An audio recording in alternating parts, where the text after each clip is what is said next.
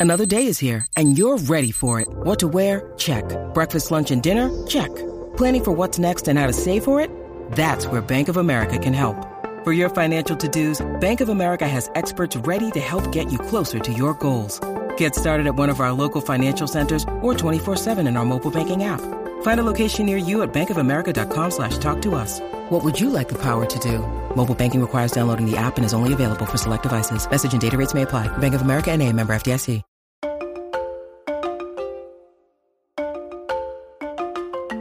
Buenos días a todos, soy Víctor Abarca y estás escuchando Expreso con Víctor, el podcast diario sobre tecnología, tecnología que importa y cultura digital.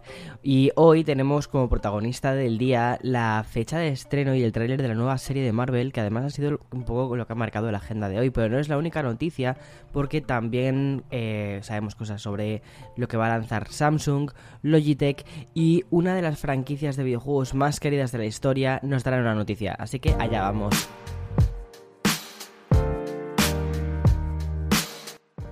Enero, la verdad es que es un mes como muy raro, porque por un lado tiene que servir como una especie de transición entre años, algo que marca el calendario y que si lo miras bien y de manera muy práctica, realmente no tendría por qué existir diferencias o demasiadas diferencias entre lo que es el 20 de diciembre y el 20 de enero, tu vida, o el 18 de enero, ¿vale? Que es cuando, cuando estamos grabando el podcast de hoy. Eh, tu vida, en principio, tendría que ser un poco la misma, ¿no? Pero el punto más, más así como diferencial realmente es el ritmo. El ritmo que se marca en un mes y el ritmo que se marca en otro. Porque, por ejemplo, ahora tenemos una velocidad progresiva que va comenzando lentamente por el parón de las navidades y se va acelerando según pasan los días. Es un poco lo que estamos viendo al menos en lo que es la progresión de noticias. Y así, ya entrados en la mitad del mes y fijándonos un poco más en lo que es el mundillo de la tecnología y de la cultura digital, pues vamos encontrando titulares que, oye, son bastante interesantes y noticias también que están marcando los primeros lanzamientos que, que también acabarán marcando el año. Y um, una de ellas, una de las compañías em, que, que, empieza fuerte siempre todos los años es Samsung, que, es, que ha anunciado su nuevo procesador móvil interno para smartphones. Se trata del nuevo Exynos 2200. Es un sistema móvil en un chip con arquitectura RDNA2 y que sirve como debut para la empresa coreana del sur. Y un sistema que además destaca también por ser fruto de una colaboración con el fabricante de procesadores, que esto es a mí lo que más interesante me parece, con AMD. O sea, es una colaboración entre estas dos empresas. Esta sinergia nos lleva directamente al 2019 cuando anunciaron este acuerdo de licencia. Posteriormente, ya en el 2020, la propia AMD confirmó que el siguiente móvil insignia que lanzaría Samsung llevaría este RDNA2 y al final esta colaboración ha encontrado un resultado final en el procesador en el Exynos 2220. Curioso, como te decía anteriormente, el nuevo procesador móvil incluye tecnología de fabricación de 4 nanómetros y una GPU con arquitectura de gráficos RDNA2 de la propia AMD. ¿Qué significa todo esto, vale? Porque probablemente eh, a ti como a mí eh, todas estas cosas y todos estos nombrecitos que les ponen nos dan completamente igual. Bueno, pues básicamente lo que significa es que Samsung apuesta directamente por competir con Qualcomm y otros fabricantes como la propia Apple que fabrican y diseñan sus propios eh, procesadores. Y es que Exynos, este Exynos 2220, tiene mucho de esos chips que ya utilizan dispositivos como por ejemplo las consolas de nueva generación. En definitiva, la compañía surcoreana está dándolo todo en el terreno más orientado a los videojuegos y mm, o más relacionado a los videojuegos móviles. Como te decía ayer, al final es que el mercado de los videojuegos para móvil es donde se está moviendo todo el dinero de las aplicaciones. Entonces es muy normal que todas las empresas fabriquen hardware pensado para esto, porque al final el consumo está yendo hacia ahí.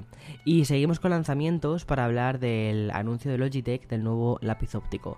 Bajo el nombre de Pen, se trata de un dispositivo totalmente orientado al sector de la educación, porque Pen no, no es que esté hecho para los Chromebooks, directamente va a ser comercializado eh, al por mayor y no en unidades sueltas, es decir, está pensado para que lo compren las clases, los, los colegios.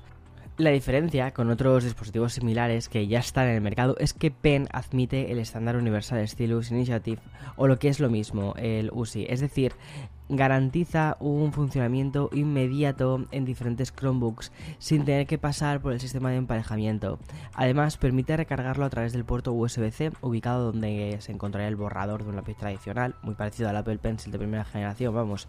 Y su duración, según el Logitech, es eh, de 15 días de uso de un uso normal que puedas hacer en un aula.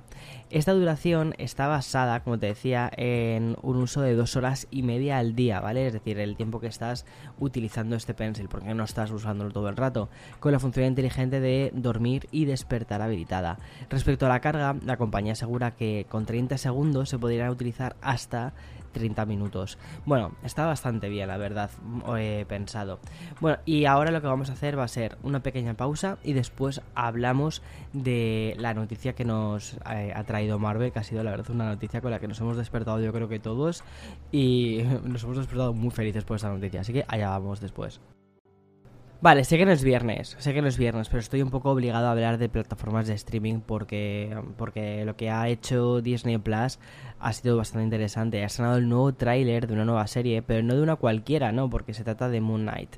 Esta nueva ficción basada en los cómics de Marvel creados en 1975. Moon Knight es quizás el personaje más, más melancólico, oscuro, complejo y bastante diferente que hay dentro del universo de Marvel. Y por lo que hemos visto en el primer avance que ha servido para, para que en Twitter al menos nos hable, nos hable de otra cosa, el tono va por ahí, por una oscuridad muy del rollo Batman de Nolan y mm, el, actor es eh, Oscar Isaac, que va a ser el que dé vida al protagonista Mark Expector. Oscar Isaac, que ya participó además eh, con Marvel en los X-Men Apocalipsis, también en la saga de Star Wars, retoma este tipo de personajes para poner al servicio del universo cinematográfico de Marvel su valía como actor de, de carácter. El tráiler no esconde el tono porque es oscuro, es un tono oscuro, pero tampoco algunos otros intérpretes, porque por ahí aparecen Ethan Hawke, el cual mm, podría interpretar al villano de la serie que llegará a Disney Plus el próximo 30 de marzo. La sinopsis de Moon Knight, ¿cuál es? Es la siguiente, mira. Dice así, te leo textualmente. La serie sigue a Steven Grant, un empleado de una tienda de regalos de, buenos modales que sufre desmayos y recuerdos de otra vida. Steven descubre que tiene el trastorno de identidad disociativo y comparte cuerpo con el mercenario Mark Spector.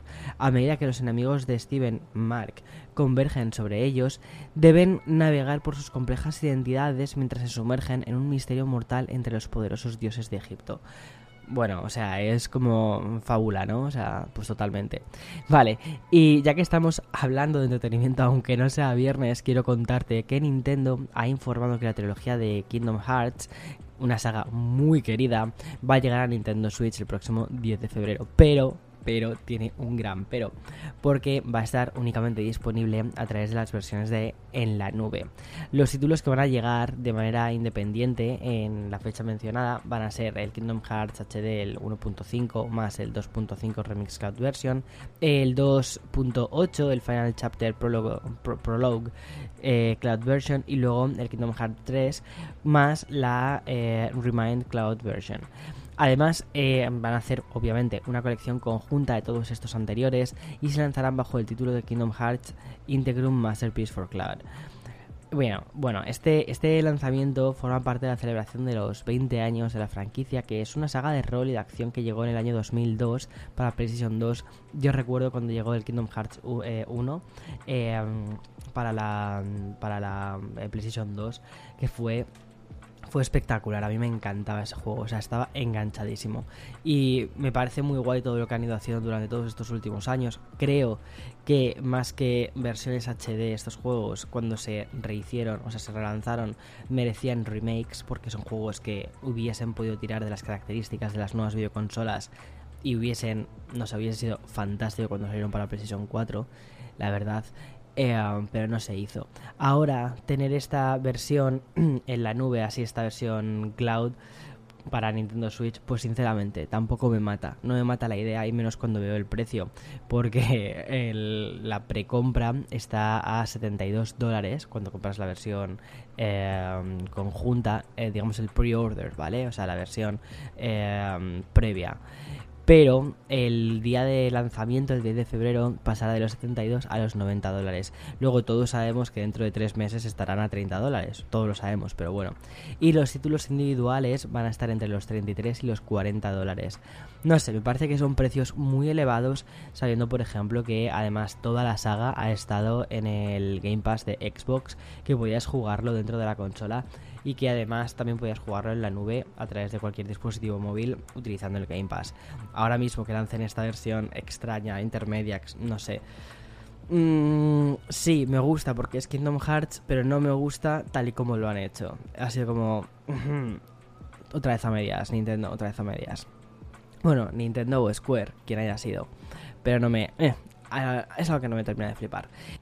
Y curiosamente, mientras estaba locutando este podcast, eh, este episodio de Expreso con Víctor, justo ha, entrado una noticia que me parece que es fundamental y que ha hecho que tengamos que cambiar incluso, reestructurar un poquito el guion.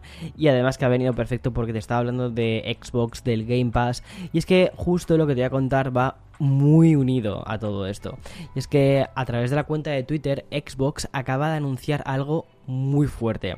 Y es que eh, se une a la compañía dos, dos gigantes, dos mastodontes del mundo de los videojuegos que son Activision y Blizzard. Estas dos empresas que además eh, tienen franquicias como Overwatch, Diablo, Call of Duty, Warcraft, StarCraft, van a formar parte de Xbox y por lo tanto suponemos que también formarán parte del Game Pass. Vamos, me parece que es un salto muy lógico. ¿Cuándo empezaremos a ver los juegos del Call of Duty dentro del Game Pass? De momento no lo sabemos, ¿vale? No hay una fecha en la que hayan dicho, o sea, lo único que se sabe es la compra, o, mejor dicho, eh, que este estudio va a estar dentro del Team Xbox. Me imagino que lo que habrán hecho obviamente habrá sido comprar el estudio completo, si no, no sería esto, pero es que la información está literalmente a cuenta gotas. Pero eh, ¿Cuándo veremos estos juegos dentro del Game Pass? De momento tampoco se sabe. Lo que sí que se sabe es que si ya forman parte de Xbox, pues terminarán pasando básicamente porque mm, el objetivo que tiene eh, Microsoft con Xbox y con el Game Pass es eh, estudio que compran, estudio que terminan metiendo los juegos dentro de esto. Me parece una pasada, me parece increíble además que se hagas como eso, como Overwatch, que estamos a punto de ver el 2, o eh, Call of Duty, que es un vende consolas, vayan a estar directamente desde el día 1 en el Game Pass de Xbox. Es que ahora mismo probablemente sea el servicio de suscripción que más cosas te ofrece, o sea, es que es una pasada, no sé. Y mm, una cosa que también me parece bastante llamativa es si esto significaría eh, que no vayamos a ver los Call of Duties, por ejemplo, en PlayStation. No creo, fíjate, que esto vaya a ser el tema, porque al igual que hay muchos juegos de estudios, mira, por ejemplo, el, Ori. El Ori es un, es un juego de Microsoft Studios y está en la Nintendo Switch. Me imagino que es muy probable que esto mismo suceda también con, con PlayStation y que digan, oye, todos estos juegos, el, Call of Duty es un juego que vende consolas que venden muy bien por sí solo. Entonces, ¿por qué no vamos a llevarlo a la PlayStation? Pero sí que también me parece una muy buena carta la que acaba de jugar ahora mismo Xbox para decir, oye, pues al igual que nosotros, que este es nuestro estudio, que este juego además sabemos que es muy querido por los jugadores también de esta otra plataforma, pues, ¿por qué no eh, Sony también que levante un poco la mano con el tema de sus exclusivos, tipo em, el Last of Us o cosas así, ¿sabes? Porque... Eh, y quizás lo que empezamos a ver es que los estudios, las plataformas, si tienen exclusivos eh, o tienen una forma exclusiva dentro de sus plataformas de cómo lanzan los juegos, sin embargo que también tengan la posibilidad de, de comprarse en otras plataformas. Tal y como yo lo veo, es... Eh, Call of Duty sale el día 1 en el Game Pass de Xbox con la suscripción de 10 dólares al mes, 10 euros al mes, o puedes comprarlo en PlayStation, sí, lo que tienes es una PlayStation a 60-70 euros eh, y te quedas con la licencia del juego, con, ese juego, ¿no? Eh, me, parece un me parecería un movimiento muy, muy inteligente porque lo que estás haciendo es, por un lado, eh, siendo Xbox, ganas dinero de usuarios también de PlayStation. Eso me parecería muy, muy, muy interesante. Y además, por supuesto, les metes el logo de Xbox cuando estén iniciando eh, su consola. Esto creo que puede dolerle a mucha gente. Pero también puede ser bueno, puede ser interesante. Sano, no sano, no lo sé, eso lo veremos con el tiempo. En fin, hasta aquí el episodio de hoy Espero que tengas un día fabuloso. Mañana, como siempre te digo, más y mejor. Chao, chao, chao.